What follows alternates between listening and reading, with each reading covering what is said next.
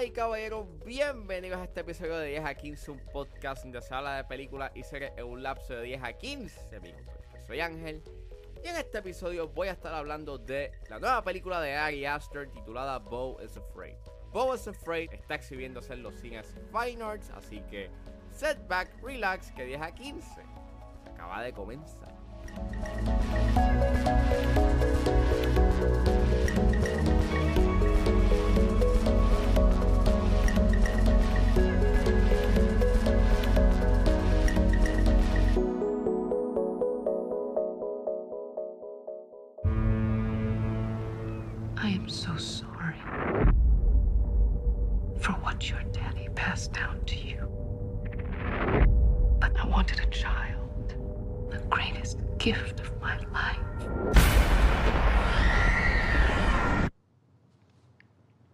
I'm visiting my mother tomorrow.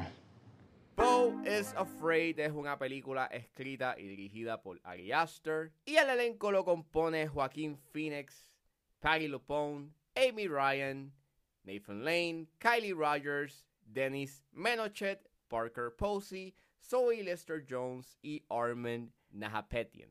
Esta película trata de que luego de la repentina muerte de su madre, un hombre amable pero repleto de ansiedades se embarca a un épico viaje para regresar a su casa. Disclaimer, esta película tiene temas de ansiedad, suicidio, depresión, tiene un alto contenido sexual y violento, al igual que hay consumo de drogas, por lo cual sugiero discreción. Esta es la tercera película dirigida por Ari Aster. Eh, él es conocido por haber hecho películas como Hereditary, Midsommar, y ha dejado una marca bastante chévere en el género de horror, por lo que ha traído a la mesa. A mí me han gustado las películas de él. En sus respectivas formas son dos obras maestras y, y estaba bien pompeado con Bow's Afraid. Me invitaron a la función de prensa de Bow's Afraid, eh, fui para allá y yo me quedé un buen rato en la sala porque mucha gente se quedó se quedó en la sala reflexionando eh, tratando de entender qué fue lo que vimos en pantalla porque esta película es bien al garete. Es una experiencia, es un viaje. O sea, es única en muchos aspectos. Mayormente por su componente bizarro. Que quisiera decir qué es o qué son las cosas bizarras que acontecen en esta película, pero no puedo porque si no, pues, sería un spoiler. Y mientras menos sepan de esta película, mejor se la pueden disfrutar entre comillas, no sé. Todo depende si ustedes pueden este, you este, estar en la misma página que la película. Pero a mí me gustó. Me gustó la película, pero yo, pero yo no la considero como un masterpiece como tenía pensado que podía ser. Creo que de lo que ha hecho Ari Aster, esta es su película en donde había mucho espacio para mejorar en términos de edición. A mí me gustó mucho el, el buen manejo que tiene con su comedia. Y eso es algo que las películas, por lo menos en Midsommar, se estaba viendo como con unas influencias medias humorísticas y unos momentos cómicos bastante bizarros que contribuían como que a por lo menos bajar la tensión, pero también era como que otro elemento que generaba un cierto tipo de, de, de, ansiedad a lo que estaba pasando en las escenas. Las situaciones absurdas que acontecen en esta película son risibles, son graciosas, o sea, son bien graciosas. A veces son como que, you know, un awkward laugh porque no sabes cómo responder a lo que está pasando en la escena. Pero a veces hay unos momentos en donde hay unos silencios incómodos que acontecen en la película que generan, o por lo menos para mí me, me ocasionaron risa porque era absurdo. Eso es lo único que puedo decir. Y su naturaleza, you know, tan bizarra y tan absurda, no va a ser para todo el mundo. Y si tú no puedes como que estar en la misma página y sincronizarte con la película en sus primeros 45 minutos, la vas a pasar bastante mal durante toda la película porque así es, porque así es. Es un viaje absurdo y, extravagante y, y estrambótico que dura tres horas. Sí, dura tres horas. Pero eso lo hablo ahorita. La fotografía de Paweł Pogorzelski es excelente como siempre. Él ha sido, eh, él fue el director de fotografía de sus primeras dos películas, de las primeras dos películas de Ari Aster y a mí me gusta mucho su fotografía y aquí no es la excepción. Aquí hay unos excelentes tiros largos que manifiestan un montón de elementos durante una escena y hay tanto a nivel visual que te están presentando en un encuadre que da espacio a que quieras verla de nuevo porque en verdad hay mucho que tú no estás viendo you know, a primera instancia. Al igual que hay unos tiros largos bien hechos en donde dejan que los, que los actores you know, este, manifiesten su, su desempeño actoral. Y es una fotografía dinámica, surreal, que contribuye mucho a esa línea que se difumina entre la realidad y la ficción. Y es espectacular.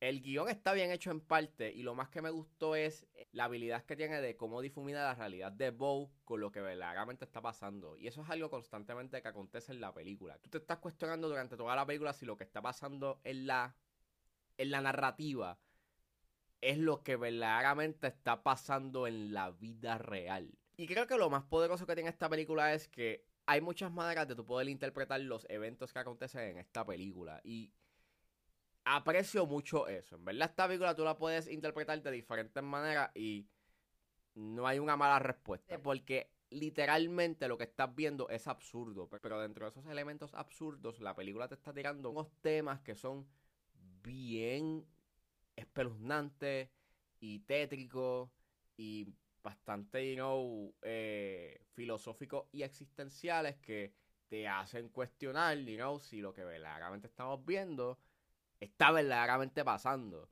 Y como ha hecho Ari Aster en sus primeras dos películas, aquí él está hablando del trauma generacional, la salud mental, las relaciones tóxicas y la manera en cómo habla de ellas. Sigue siendo bastante fascinante lo que plantea con respecto a estos temas. Al igual que la manera en cómo, habla del duelo y cómo habla de la culpabilidad. Es interesting. You La manera en cómo manifiesta esos temas en esta película lo encontré bien interesante y fue lo más que me cautivó a seguir viendo esta película. Y el elenco igual, está chévere, es bien dinámico, actúan sumamente bien. Joaquín Phoenix hace un excelente trabajo, como siempre. Y el diseño de producción es espectacular. Es una película bien creativa y bien imaginativa. Pero el problema está en su edición. Para mí, esta película no tenía que haber durado tres horas. Esto, fácil, esto fácilmente pudo haber sido una película que pudo haber rondado entre las dos horas y media y 25 como hizo Midsommar. Y creo que hubiese sido mejor. Porque hay unas escenas en específico que, por lo menos a mitad de su segundo acto, como que se siente un tanto redundante. Y me sorprende mucho porque Ari Aster, por lo menos en sus primeras dos películas, él sabía manejar bien el pacing de una escena. Él sabía cuándo la escena tenía que, tenía que acabar. Y en esta hay momentos en donde él deja que la escena corra y genera como que un sentido de incomodidad que funciona. Pero hay momentos que se alarga un poco más de lo necesario. El final para mí, que aunque aprecio mucho lo que quiere decir lo, y lo que quiere hacer, yo pienso que se siente un tanto redundante a una escena anterior que hacía la misma intención o, tenía ese mismo objetivo que tiene la escena final de, esta película. Y, y, aún así, con que esta película tenga como que ese issue, yo no te puedo negar de que esta película me gustó mucho. ¿Verdad? Pienso de que sí diría que está entre lo mejor que he visto este año, pero no está como que en el top. Pero sí es una película que se destaca de este año porque es absurda, es creativa, está bien actuada, bien dirigida en su mayoría y la manera en cómo habla de la ansiedad, de las relaciones tóxicas, de el duelo, la culpabilidad, es bien interesante, está bien hecho, está bien logrado y cómo lo manifiesta es excelente. Pienso que dentro de esas tres horas que se está presentando You Know Bubbles Afraid, hay una versión más corta de esta película y que funcionaría mucho más que esta versión de 3 horas. Pero aún así, si ustedes fueron fans de Hereditary y Midsommar, pues vayan a ver esta película. Es una pena de que solamente esté en Fine Arts, porque pues hay gente de otros puntos de la isla que quisieran ver esta película que no la podrán ver porque pues está solamente en el área metropolitana. Hubiese estado cool que lo hubiesen puesto en otras áreas fuera del área metropolitana. Sí, se pueden dar, you know, ese viaje para ver Bowls Afraid, pues. Y si son fans de la filmografía de Ari Aster, pues pienso que esta película no, nos, no los va a decepcionar.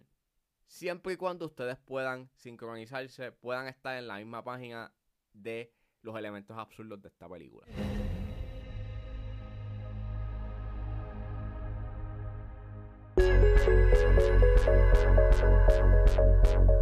Bueno, eso fue todo en este episodio de 10 a 15. Espero que les haya gustado. Suscríbanse a mis redes sociales. Estoy en Facebook, Twitter e Instagram Recuerden suscribirse a mi Patreon. Con un solo dólar pueden suscribirse a la plataforma y escuchar antes de su estreno los episodios de 10 a 15 y a 4x3.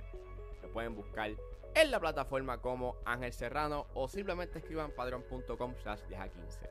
Si están en la disposición de ayudar a la calidad de este podcast, pueden donarme mensualmente a través de Anchor Support desde 99 centavos hasta 9.99. Pero si lo que están es en busca de hacer un one-time donation o una donación de una sola vez, pueden donarme a través de PayPal como Ángeles PR.